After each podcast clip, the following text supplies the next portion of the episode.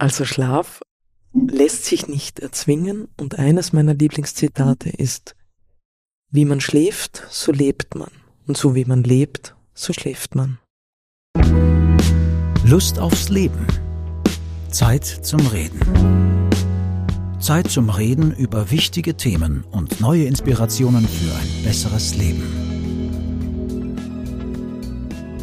Raubt uns Corona den Schlaf? Und kann man gut schlafen wieder lernen?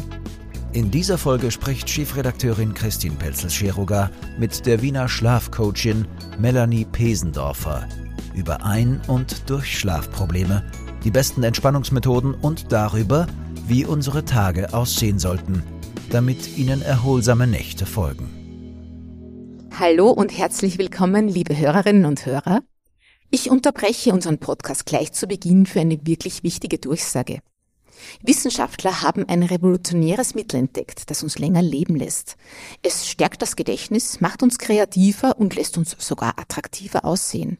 Es hält uns schlank, schützt vor Krebs und Demenz und beugt grippalen Infekten, Herzinfarkten vor, sowie Diabetes. Man fühlt sich zudem glücklicher, weniger deprimiert und ängstlich. Na, Sie ahnen vielleicht schon, es geht hier nicht um ein neues Wundermittel, sondern um die erwiesenen Benefits eines erholsamen Schlafs. Leider können viele Menschen davon nur träumen, ganz besonders seit der Corona-Pandemie. 46 Prozent der Österreicher und Österreicherinnen gaben in einer Studie an, derzeit schlecht zu schlafen. Und deshalb freue ich mich sehr, meinen heutigen Gast zu begrüßen, Melanie Pesendorfer, bekannt auch als Österreichs Schlafcoachin. Hallo. Hallo. Frau Pesendorfer, Sie beschäftigen sich seit mehr als 14 Jahren intensiv mit den Themen Gesundheit und Schlaf. Äh, nach Ihrer Ausbildung an der Medizinischen Universität Wien zur Schlafcoachin haben Sie ein eigenes Institut gegründet.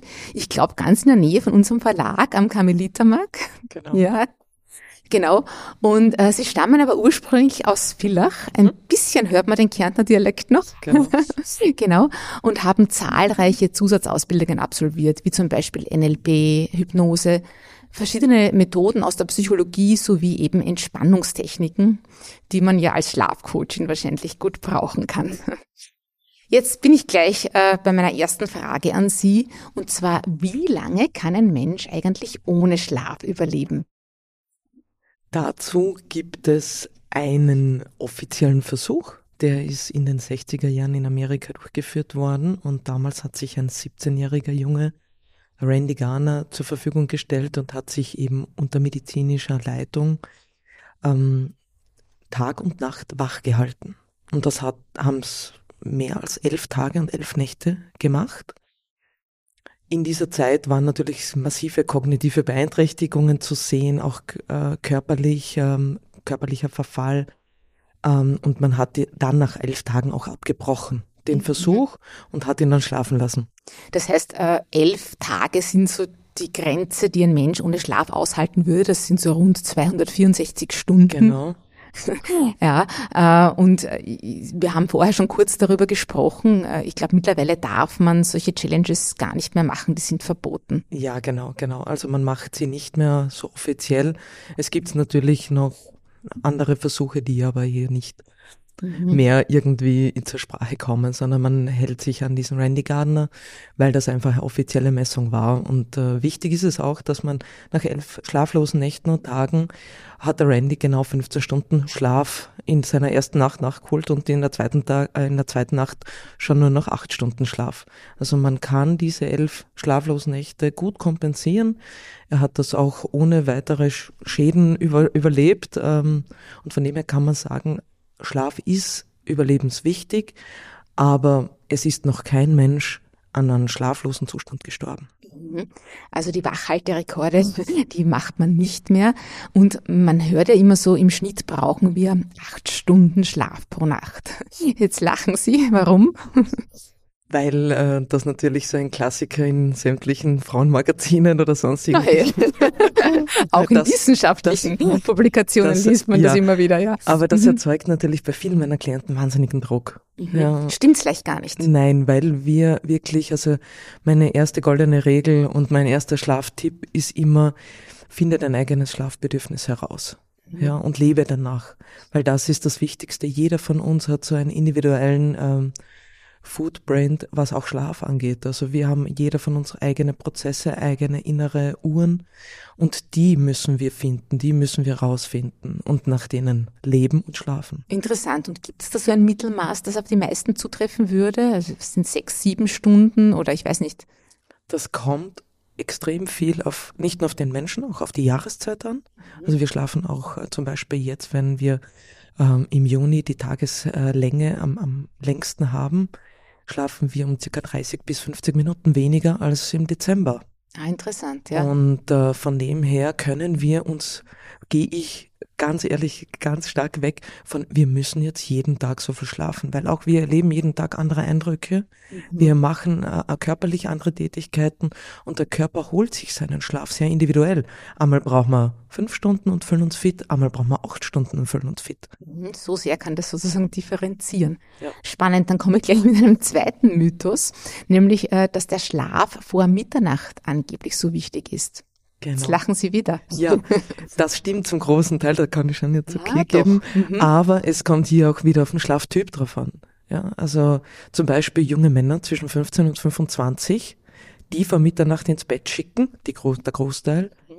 Da werden viele Eltern sagen, das geht nicht. Ja, ja. sehe ich gerade ganz stark bei meiner Tochter, die ist ja. 15 genau, und genau. Äh, also ein also, totaler Nachtmensch. Das genau. ist mit der Schule oft gar nicht leicht zu vereinbaren. Man weiß es ja auch, dass die Schulzeiten in diesem Alter total falsch angelegt sind. Mhm. Aber warum ist jetzt für den Großteil der Menschen doch der Schlaf vor Mitternacht der bessere? Weil wir einfach vor Mitternacht die Regenerationsprozesse, wir fallen in einen anderen Art von Schlaf und auch die Dunkelheit spielt mit. Also wenn wir eben erst um zwei, drei Uhr in der Früh ins Bett gehen, also als normal, also als durchschnittlich getaktete Lerche oder mhm. äh, moderater Eulentyp, dann ähm, ist einfach hier der Schlaf um einiges qualitativ hochwertiger, als wenn wir eben erst um eins, zwei, drei schlafen gehen. Okay, also diesen Mythos konnten wir jetzt nicht widerlegen. Jetzt sind Sie, Frau Besendorfer, Schlafcoachin. Wer kommt eigentlich zu Ihnen? Sind das jetzt eher Menschen, die sagen, ja, ich bin oft müde und ab und zu schlafe ich nicht so gut, ähm, ich tue mir das schwer damit, könnte eigentlich ein bisschen besser sein? Oder sind das eher Menschen, die tatsächlich ähm, an schweren Ein- und Durchschlafstörungen leiden? Sind prinzipiell Menschen, die was tun wollen, um besser schlafen zu können.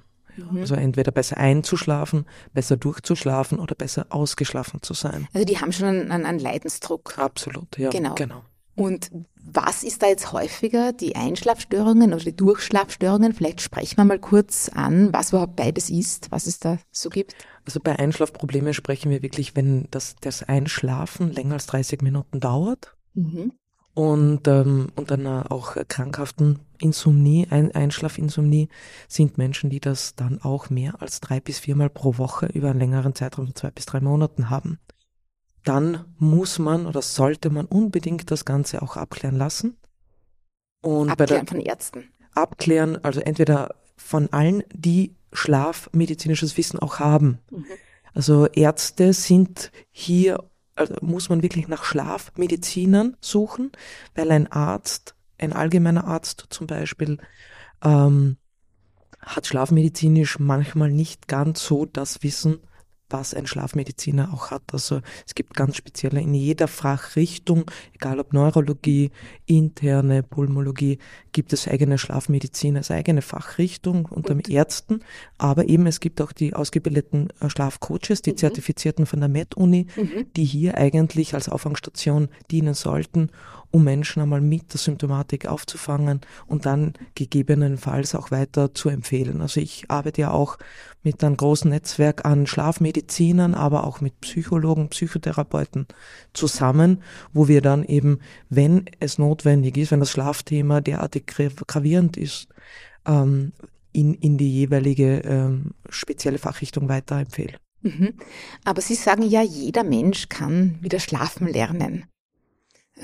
Sie lachen, ja? ja Stimmt das? Also bei, bei äh, Ein- und Durchlaufproblemen, also bei nicht organischen mhm. Schlafproblemen, glaube ich schon.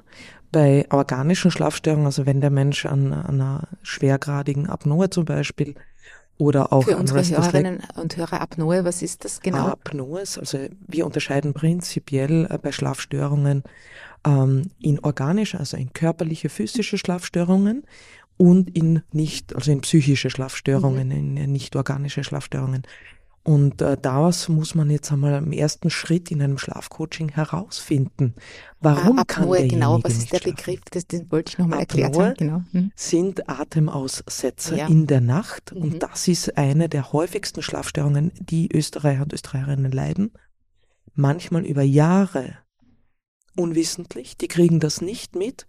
Die haben oft, also klassisches Beispiel auch aus meinem privaten Feld. Meine Mutter hat bestimmt über Jahre, wenn nicht über 10, 15 Jahre Apnoe gehabt, hat das nicht sich ansehen lassen, obwohl ich vor vier, fünf Jahren ihr gesagt habe, wo ich ja mal so zufällig das mitgehört habe, dass da anscheinend gravierende Atemaussetzer sind. Die Menschen schlafen meistens ganz normal, wachen auf, sind dann oft natürlich unkonzentrierter tagsüber, müder als vielleicht noch, aber diesen Zustand akzeptieren die Leute, die bringen das nicht mit der Nacht in Verbindung. Mhm.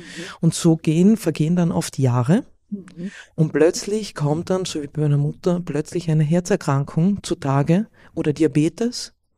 Ähm, und dann behandelt man plötzlich nur noch das schlechte Herz mhm. mit Stents, mit teuren Medikamenten. Aber die Ursache, warum kam es zu diesem Abbau der Herzmuskelleistung zum Beispiel oder zu den Stoffwechselproblemen, die wird von klassischen Medizinern, sage ich jetzt mal, ganz, ganz selten untersucht, ja, sondern man wird immer nur behandelt an der Diagnose, die gestellt wird, aber immer um das dann abzuklären. Und zum Beispiel bei meiner Mutter hat man das im Krankenhaus auch nicht abgeklärt. Man hat ihren Stent und Medikamente gegeben und sie entlassen und wir haben es dann natürlich auch, also abklären lassen. Zum Beispiel auch der ähm, Herr Dr. Saletto, Michael ist in Wien ein sehr, sehr guter Arzt. Ähm, Schlafforscher. Genau. Schlafmediziner, genau. Mhm. genau. Und der bietet eben auch ähm, ambulante Polysomnographien an, wo man eben zu Hause schlafen kann und verkabelt wird. Ja, wenn ich es aber selbst nicht weiß, dann kann ich eigentlich nur draufkommen, wenn ich oft untertags müde bin, oder? Einmal, genau, prinzipiell einmal ein bisschen für mich ein gutes Feingefühl haben, wie geht's mir denn?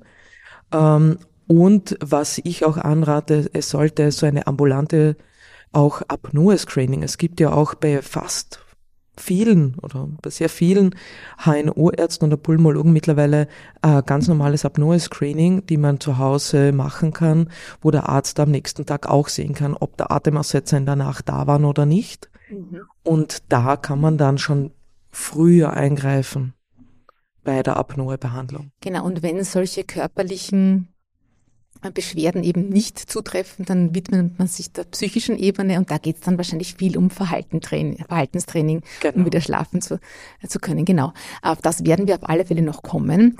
Äh, ich möchte aber noch einen Aspekt zunächst einbringen. Ich habe selbst auch ein bisschen das Gefühl, dass ich in letzter Zeit schlechter schlafe als früher. Äh, und ähm, Sie haben einmal gesagt, Corona hat unserem Schlaf geschadet. Betrifft das jetzt nur Leute, die tatsächlich die Erkrankung hatten oder generell hat sich die Pandemie auf unser Schlafverhalten auf, ausgewirkt? Also es sind einfach immer wieder, Schlaf hat viel mit Vertrauen und Sicherheit zu tun. Ja. Und wenn der Mensch ähm, Vertrauen und Sicherheit in seine Umgebung und in sich verliert, schlafen wir automatisch schlechter. Und Pandemien, Kriege, Probleme im Beruf, Probleme im privaten Bereich, wissen wir alle, wenn wir das haben, schlafen wir schlechter. Mhm. Und deshalb war einfach oder ist nach wie vor die derzeitige Situation weltpolitisch sicherlich nicht gerade ein, ein, ein Ratgeber oder ein Tippgeber für guten Schlaf, sondern eben, deshalb ist es auch so wichtig, gerade jetzt Gesundheit, ähm, Vorsorge im Bereich Schlafgesundheit zu betreiben, also, und da rufe ich auch immer viele Unternehmen und auch die Politik auf, hier Schlafgesundheit auf, auf, äh, sichtbar zu machen und zu fördern in Unternehmen, ähm, in der Gesellschaft, weil das einfach noch so ein großes, unbekanntes Thema ist. Mhm. Und ähm, ich möchte mir nicht ausmalen, also alleine die Kinder- und Jugendproblematik im Bereich Schlaf, aber auch im Erwachsenenalter, wie die Schlafstörungen hier zugenommen haben.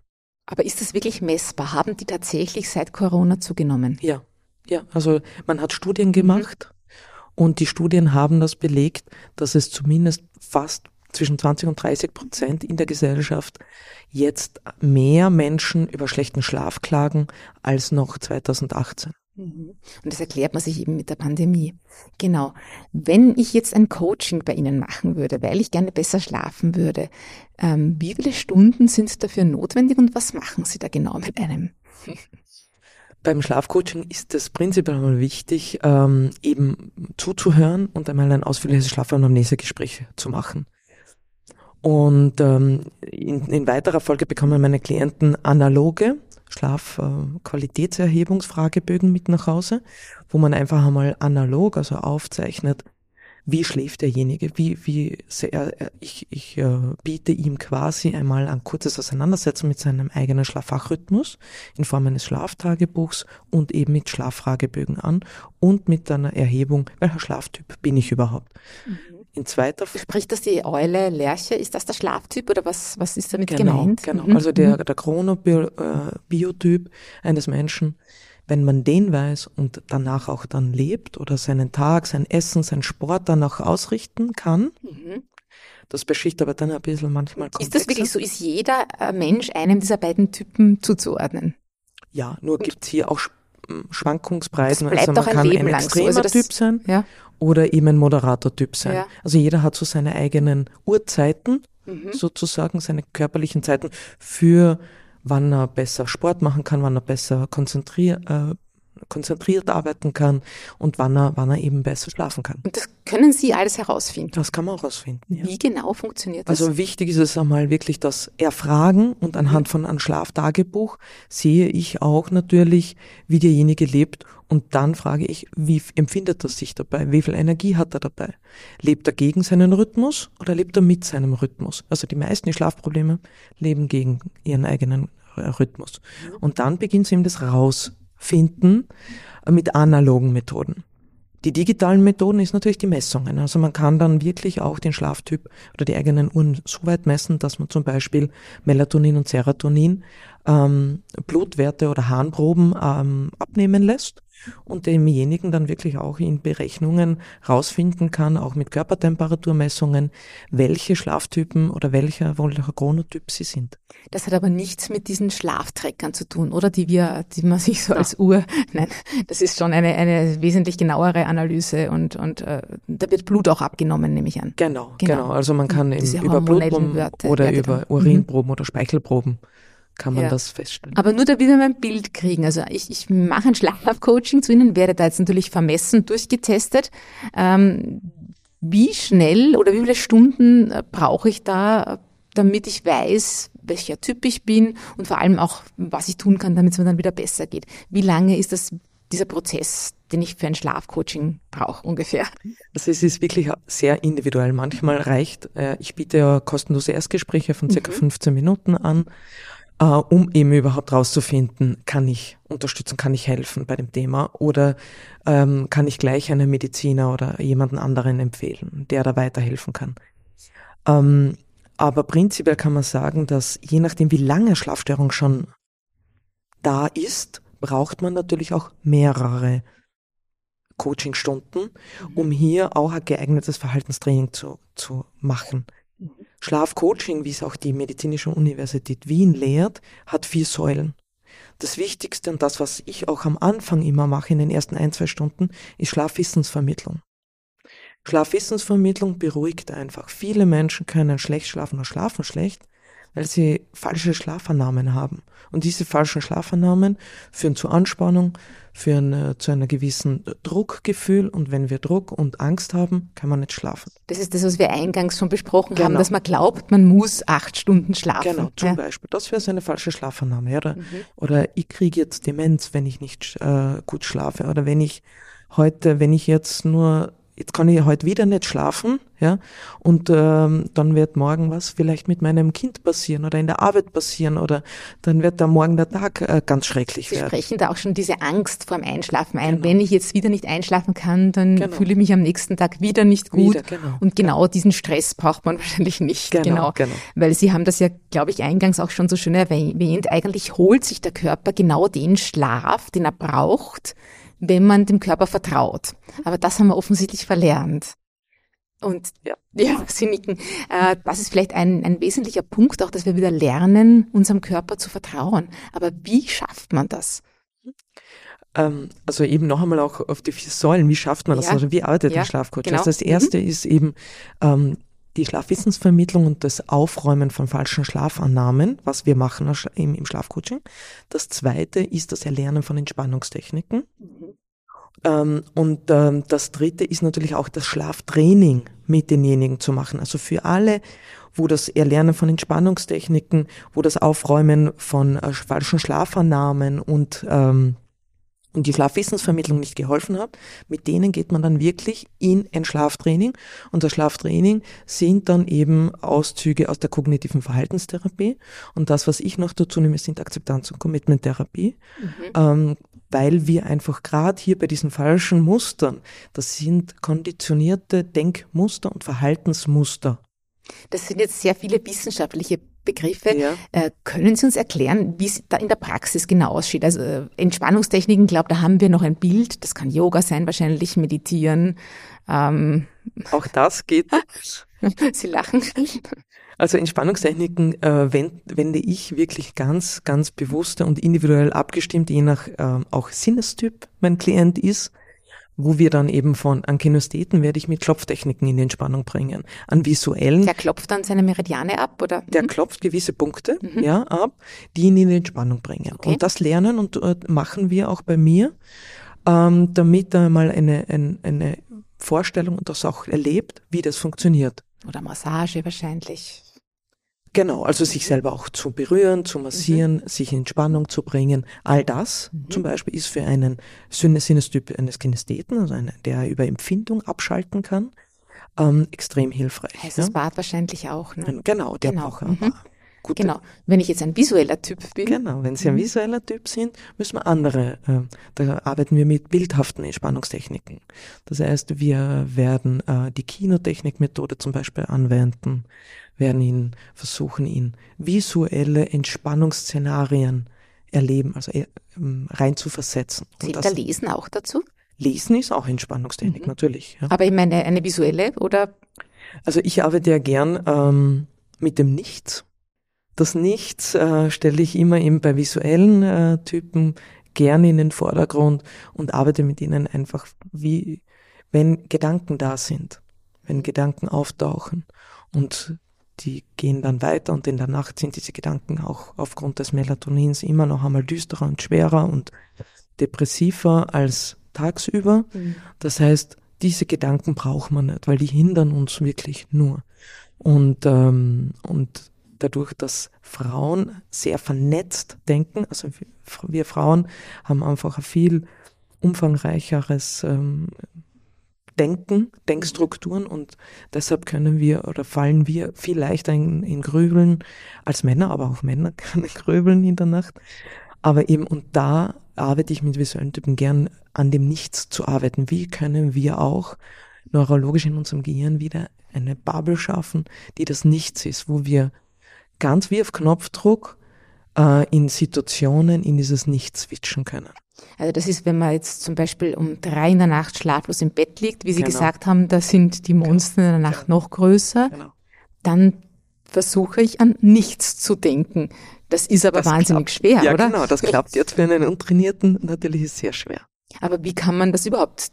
Denkt man sich wirklich da das Wort nichts oder eine graue Blase oder? Das ist eben jetzt äh, auch individuell, mhm. ja. Also das erarbeite ich echt mit jedem meiner Klienten. Meistens ist es entweder ein ganz weißes Licht, ein weißes Blatt Papier, das man sich vorstellt. einen weißen Monitor, das man ja. sich vorstellt. Mhm. Genau. Also visuelle Menschen arbeiten sehr stark mit Bildern und wir können hier diese Bilder auch lernen, so zu konditionieren, dass die auftauchen, wann wir wollen. Aber das heißt eben, wenn ich in der Nacht schlaflos liege und mir das dann vorstelle, das soll mir helfen, dann einfach wieder in einen guten Schlaf zu finden. Genau, weil mhm. wenn ich dann eben nur noch das weiße Licht sehe oder das weiße Blatt Papier und dann kommen auf einmal wieder andere Gedanken rein, dann versuche ich, also ich lerne denjenigen diese Gedanken, die dann immer wieder kommen und dieses weiße Blatt Papier zum Beispiel stören oder das weiße Licht da wieder verblassen lassen, dass man das wieder weggeben kann. Mhm. Und das soll einfach weiß bleiben. Das Aber das ist eigentlich wie bei der Meditation, nur dass man ein bisschen einen Hilfsanker kriegt, genau, oder? man kriegt einen mhm. Hilfsanker und man kriegt einfach ein, ein Tool an die Hand, wo ich, das sind Entspannungstechniken, nichts anderes als so Tool. Genau. Ich arbeite nicht am Verhaltensändern. Das sind noch die Entspannungstechniken, genau. Dann, ähm, weil wir die Typen angesprochen haben, jemand, der äh, audibler Typ, der wird halt mhm. wahrscheinlich äh, gut einschlafen, wenn er etwas hört. Genau. Und haben wir noch einen Typ jetzt vergessen? Ja, wir haben fünf Sinne. Ja. ja. Äh, die primären Sinne sind Sehen, mhm. Hören, Fühlen mhm. und dann gibt es noch Riechen und Schmecken.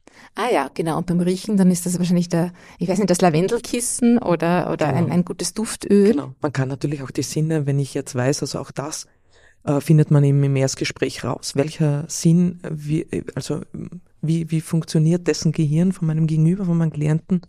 Ähm, wie ist das programmiert? Nach welchen primären Sinn? Ähm, hat er zum Beispiel in der Schule immer gut gelernt? Wie hat er die Informationen aufgenommen und verarbeitet? Ähm, und dann lasse ich ihn meistens auch in der Geschichte erzählen und anhand der Wörter, die man wählt, kann man rausfinden, mhm. nach welchem Sinn er sein seine Welt und seine, seinen Tag erlebt und verarbeitet. Das ist spannend. Den letzten äh, Sinn, das war dann äh, der Geschmackssinn. Der Geschmackssinn, ja. Wie kann einem da, das heißt, kommt es darauf an, was man isst dann vor dem Schlafengehen oder wie darf man sich das vorstellen? Man, genau, wenn man zum Beispiel ein gustatorischer Typ ist, dass er wirklich äh, immer Entspannung, ich sage jetzt nicht beim Essen findet, das ist dann wieder ein anderer Typ, sondern wirklich auch über den Geschmack Informationen und runterkommt. Dann äh, kann man zum Beispiel Melissenbonbons nehmen, aber einen Sauerkirschsaft, Milch mit Honig, irgendeinen Geschmack, der mir gut tut. Mhm. Also Nicht die, Schokolade. Die Milch mit Honig, das hat ja schon die Oma immer empfohlen, quasi das Oma-Rezept zum Einschlafen. Und äh, Sauerkirschsaft, haben sie gesagt, fördert zudem die Melatoninproduktion. Das ist das Schlafhormon, das uns müde macht. Ja.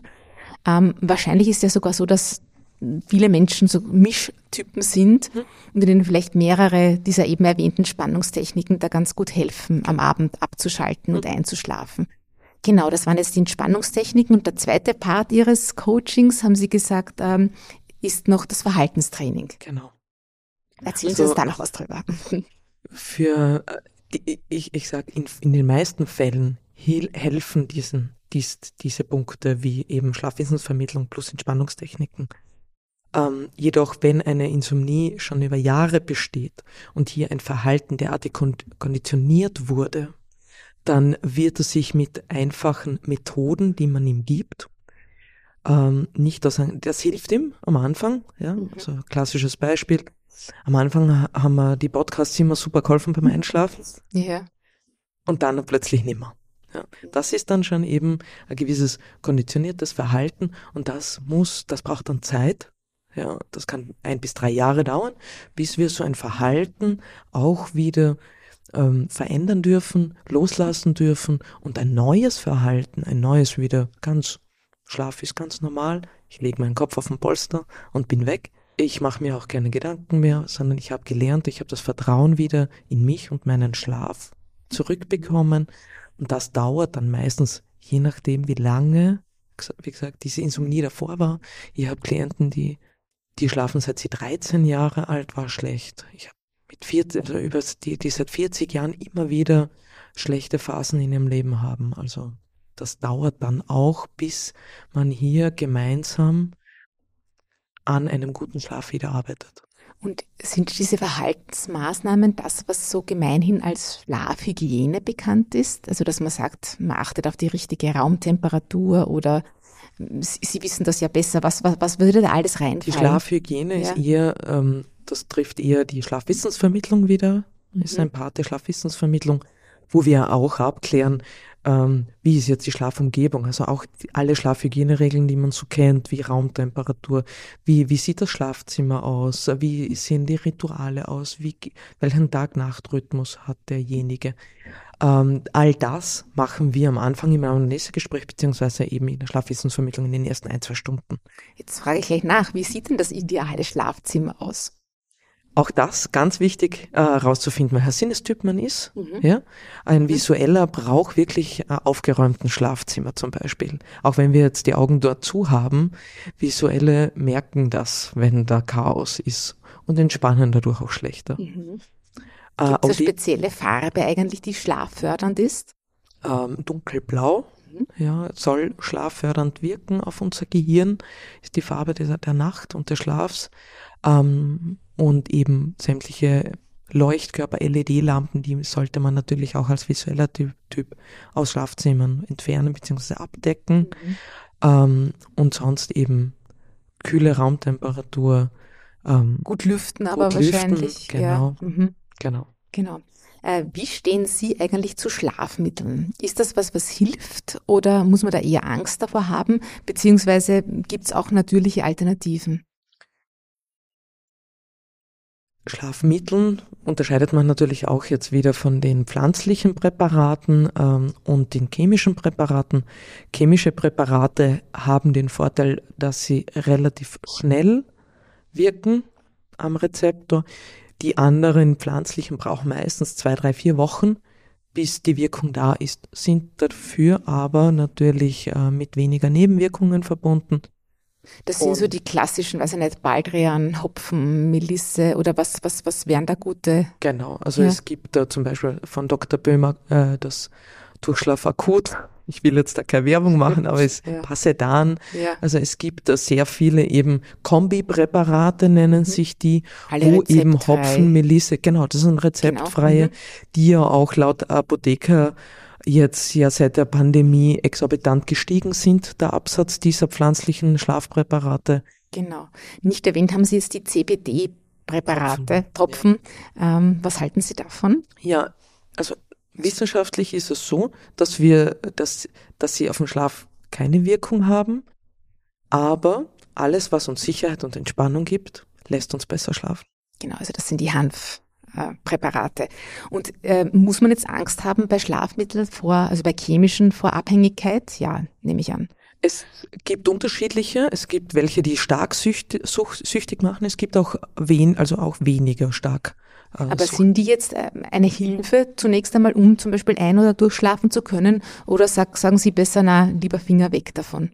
Also chemische Präparate verschreiben immer Ärzte und entscheiden auch immer Ärzte, wann es zum Einsatz kommen soll. Das verschreiben Sie nicht? Nein, nein, nein. Immer, immer Ärzte. Also mhm. Medikamente mhm. schreiben, verschreiben immer Ärzte. Und die, ähm, also die Entscheidungsgewalt, wann ein Medikament verschrieben wird, ist auch, meine persönliche Meinung ist dazu, dass äh, auch chemische Präparate in einem gewissen Stadium der Schlaflosigkeit auf jeden Fall den Menschen helfen können nämlich auch wieder Energie zu tanken, schlafen zu können, um überhaupt wieder mal in die Kraft zu kommen. Mhm. Ja, mhm. dass ich ein Schlaftraining machen kann, mhm. dass ich zu einem Coach gehen kann, dass ich zu einem Psychotherapeuten gehen kann. Ohne das Schlaf. Ist so wie bei Antidepressiva, oder? Wo man genau. sagt, ja, am Ähnlich. Anfang, äh, damit überhaupt das Leben wieder möglich ist. Genau. Aber natürlich nicht auf Dauer und dann muss man an anderen Hebeln ansetzen. Genau. Äh, weil Sie vorher gesagt haben, meine Schlafqualität äh, hängt ein bisschen oder eigentlich sehr viel davon ab, wie mein Tag untertags war. Äh, wie gestalte ich meinen Tag optimal, so dass ich am Abend damit rechnen kann, dass ich gut ein- und durchschlafe? Was wäre da zum Beispiel wichtig? Also meine Quintessenz der ganzen Jahre, wo ich mich jetzt mit Schlaf auseinandersetze, ist wirklich, wie man lebt, so schläft man und so wie man schläft, so lebt man. Deshalb ist es eben auch ein, ein Schlafcoach, ist nicht nur ein Schlafcoach, sondern ein Schlaffachcoach ähm, und muss hier immer den Tag anschauen, wie derjenige am Tag gelebt hat. Und ähm, unser Verhalten können wir nur im bewussten Zustand verändern. Und das Bewusste ist halt nur tagsüber da. In der Nacht ist unser Bewusstsein out of order. Ist da klar, ja, genau. nicht mehr da. Und wie sieht jetzt so ein optimaler Tag aus? Wichtig, Biorhythmus rausfinden ja. und danach leben. Mhm. Das heißt, wenn ich, ähm, und das gebe ich ihm auch mit, ich gebe, ähm, ich mache mit demjenigen anhand von seinen Arbeitsprozessen, privaten Leben, äh, schauen wir, dass wir hier einen guten Plan ungefähr rauskriegen, was er wann am besten im idealsten Fall macht. Aber gibt es keine allgemeinen äh, Tipps sozusagen, die man unabhängig vom Biorhythmus berücksichtigt? Also ich weiß jetzt nicht, wie zum Beispiel halbe Stunde Bewegung idealerweise an der ja. frischen Luft. Ja, also natürlich. Ja. Es gibt mhm. also Bewegung fördert immer den Schlaf, eine gute Ernährung, also nicht fettreich essen, ähm, auch das, kein Alkohol am Abend, mhm. auch das fördert extrem die Schlafqualität. Mhm. Ähm, und natürlich eben, also man, man sagt äh, zwei, zwei bis dreimal 45 Minuten Ausdauertraining pro Woche fördert die Schlafqualität auch um bis zu 40 Prozent. Mhm. Ähm, und natürlich auch, ähm, wozu ich gerade in so einer schlaflosen Gesellschaft, wie wir sie gerade sind, äh, ganz stark äh, plädieren würde, wäre der Powernap einzuführen. Das ist gerade ein gutes Stichwort, also die Pause untertags, äh, die Schlafpause. Ähm, der amerikanische Schlafforscher Matthew Walker, der hat ja diesen äh, New York Times Bestseller geschrieben, Why We Sleep. Ich habe den unheimlich spannend gefunden und ähm, fast in einem durchgelesen. Also eine, eine Bekannte hat mir dazu geraten auch, weil sie gesagt hat, das ist äh, wissenschaftlich fundiert und eben gut beschrieben. Und der sagt, äh, keine Powernaps mehr nach 15 Uhr. Das ist eine ganz wichtige Regel. Stimmen Sie dem zu? Gerade gestern war eine sehr späte Eule bei mir und der macht seine Powernaps um 17 Uhr, weil er einfach bis 1, 2 arbeitet. Und deshalb ist für ihn perfekt 17 Uhr. Sonst Powernaps sind ja, sollten nie länger als 30 Minuten sein und dienen ja nur zum Runterfahren wieder vom Körper und Geist. Das heißt, wir kommen da nicht wirklich in ein Schlafstadium, sondern das ist ein Alpha-Zustand, ein Übergangszustand, mhm. den der Körper hier, den wir beginnen zu trainieren. Mhm. Und dieser Alpha-Zustand haben wir auch bei der Meditation, diesen Alpha-Zustand, wo unser Bewusstes aber noch da ist, aber unser, unser Unterbewusstes auch schon da ist. Mhm. Und in das ist eben dieser, dieser Balancezustand, der erwünschte Zustand, den es gilt so häufig am Tag auch gerne, meiner Meinung nach, um 17, 18 Uhr zu pflegen. Kann man auch mehrere Powernaps untertags machen? Ja. Ja? Also gerade wenn ich ein Schlafdefizit habe, hilft mir das dann auch, das aufzuholen? Ähm, es ist ein Energiekick. Ja, wir schlafen ja nicht einfach, Schlaf ist nicht ein allgemeiner Zustand, der immer gleich ist, sondern ebenso wie jetzt kurz beschrieben, wir schlafen in verschiedenen ähm, Stadien und dieses Stadium, der Alpha-Zustand, ist eben so ein Einschlafstadium. Dann wenn wir den nach circa 20, 25 Minuten weitergleiten lassen, driften wir ab in den N2-Stadium. Das ist ein tieferer Schlaf. Finden schon wieder andere Regenerationsprozesse und Entgiftungsprozesse im Körper statt. Und nach circa 30, 35 Minuten kann man sagen, sind wir bereits in einer Art N3-Stadium im Tiefschlaf, wo der Körper wirklich ähm, organisch sich regeneriert. Also da passiert Zellenerneuerung, Herz-Kreislauf-Erneuerungen. Also da bauen wir auch unseren Schlafdruck ab. Das ist ähm, circa 15 bis 20 Prozent der Nacht verbringen wir in diesem Tiefschlafstadium. Und auch am Anfang unserer Schlafenszeit. Das heißt, in den ersten drei Stunden circa haben wir am meisten Tiefschlaf und da passiert quasi die körperliche Erholung. Das heißt, nach drei, vier Stunden Schlaf ist der Körper gesehen erholt. Mhm. Wachen vielleicht da deshalb viele Menschen dann äh, danach auf, so nach drei, vier Stunden. Also ich beobachte das manchmal auch an mir selbst. Da habe ich so mitten in der Nacht das Gefühl, so, jetzt bin ich eigentlich regeneriert. Genau, genau. Ja. Also vor allem in diesen Tiefschlafphasen bauen wir unseren Schlafdruck. Das ist ein körperlicher Schlafdruck, der im Körper im Wachen sich bildet und aufbaut und immer höher wird. Und der macht uns dann irgendwann einmal müde. Und damit wir dann eben einschlafen, äh, muss der Schlafdruck groß genug sein, muss die Entspannung da sein und unser Schlafportal muss da sein. Und eben nach drei, vier Stunden ist es so, dass wir wachen in der Nacht übrigens bis zu 30 Mal auf. Nach Aha. jeder Schlafphase mhm. wachen wir auf, ist meistens aber unter zwei Minuten. Deshalb ist unser Bewusstsein noch nicht da, unser Kortex ist noch nicht da. Das heißt, wir haben hier nicht ähm, das Wissen, dass wir jetzt munter sein. Außer es ist länger als zwei Minuten circa dann wissen wir auch, jetzt sind wir munter. Und dann meistens nach drei, vier Stunden ist die Müdigkeit, weil der Schlafdruck ja schon abgebaut ist, in großer, im großen Ausmaß, beginnt plötzlich, sind wir fit, mhm. mehr oder weniger, und dann kommen Gedanken rein, und das sind genau. jetzt halt meistens mit und auch noch in dieser Uhrzeitspanne zwischen eins und drei ist unser Melatoninstand im Körper am höchsten. Das heißt, hier denken wir nur noch in Problemen fast. Ja, genau, das ist, das ist alles dunkler und schwerer. Genau. Aber da haben wir schon gehört, da hilft das weiße Blatt Papier vor Genau, Augen. Genau.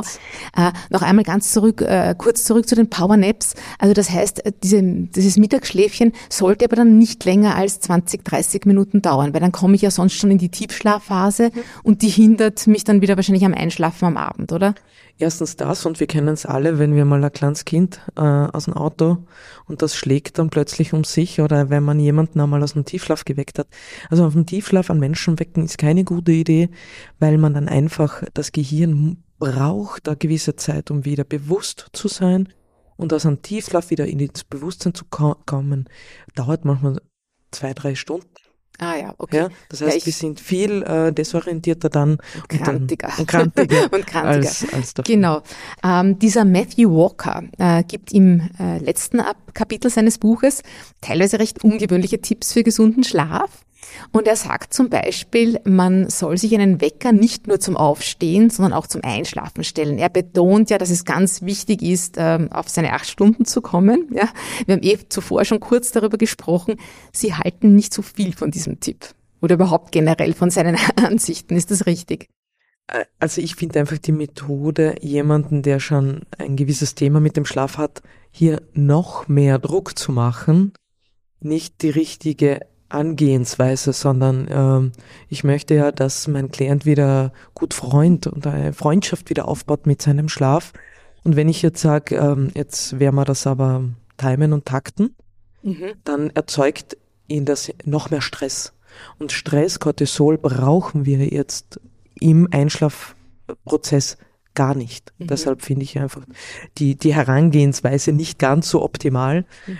Aber ähm, Ich glaube, ihm ging es jetzt speziell bei diesem Tipp äh, vor allem um die Regelmäßigkeit, dass man sagt, man soll möglichst zur selben Zeit aufstehen und zur selben Zeit schlafen gehen. genau, Das würden Sie aber befürworten, absolut. oder? Da sind Ja. wir wieder in der Chronobiologie und in dem, im Chronotypus drin, dass wenn wir nach unserem Rhythmus und nach unserem Schlafportal, jeder hat so seine eigenen Schlaffenster und die sind circa 90 Minuten offen und wenn wir in diesem Schlaffenster einschlafen, können wir gut einschlafen. Wenn wir das übertauchen oder wenn wir zu früh schlafen gehen, das meine Klienten machen das leider Gottes, haben wir eine schlechte Nacht und gehen dann um 8 schlafen statt um 10. Die gehen zu früh schlafen, Genau. äh, weil sie sagen, wenn ich dann müde werde, dann bin ich wenigstens schon im Bett Genau, und kann gut bereit. schlafen. Und das ist nicht gut. Nein, weil was passiert, wenn ich zu früh schlafen gehe und nicht in ein Schlafportal äh, schlafen gehe, dann liege ich dort wach und dann kommt wieder das, jetzt schaffe ich es wieder nicht, die Frustration kommt und die Frustration hält mich dann wach. Mhm, mhm. Ein, ein, ein weiterer Tipp, den ähm, Matthew Walker gibt, ähm, er sagt, ähm, wer Einschlafschwierigkeiten hat, der sollte sich morgens, also gleich nach dem Aufstehen, dem Tageslicht aussetzen. Ja. äh, und am Abend das Licht halt runterfahren. Das kann man aber, glaube ich, schon unterschreiben, oder? Ja. Ja. Ja. Also das ist wichtig, dass wir auch Tageslicht äh, konsumieren. Am Absolut. besten gleich nach dem Aufstehen. Da wäre eigentlich so eine Stunde Morgensport ideal, oder? Um am Abend gut einschlafen zu können. Genau, also Morgenmenschen unbedingt am Morgen rausgehen, die Mhm. Abendmenschen eher dann zu Mittag. So, das ist gut. Jetzt möchte ich Ihnen noch einen allerletzten Tipp entlocken, weil wir ja gerade Sommer haben und ähm, da ist es einfach oft heiß im Schlafzimmer und da schlafen viele dann noch mal schlechter. Was wären denn so Ihre Tipps für die heißen Nächte, damit wir da trotzdem gut schlafen? Ähm, was immer gut hilft, ist sich zum Beispiel für visuelle Typen sich kühlere Orte vorzustellen. Zum Beispiel, Muss also das dann die Antarktis sein? Oder? das kann in irgendein Winterurlaub sein, Ah, wo ja. ich mich schön äh, noch einmal hinversetze.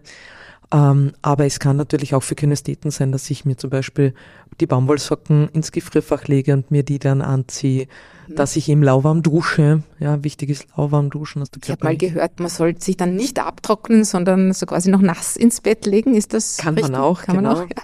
Mhm.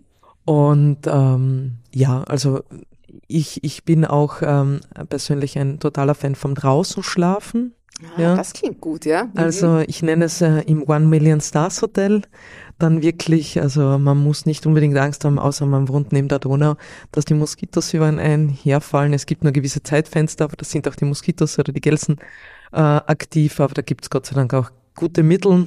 Machen Sie das selbst auch? Ja, ich schlafe vorwiegend im Sommer draußen. Und wie, wie darf man sich das vorstellen? Auf einer, auf einer Matratze oder auf einer genau, Isomatte ich, mit ich, Schlafsack? Nein, ich habe äh, gute, gute Matratzen für draußen, also nur bei Schönwetter natürlich, ja. aber ich habe äh, beim Schlafzimmerfenster da so ein Vordach und da schlafe ich.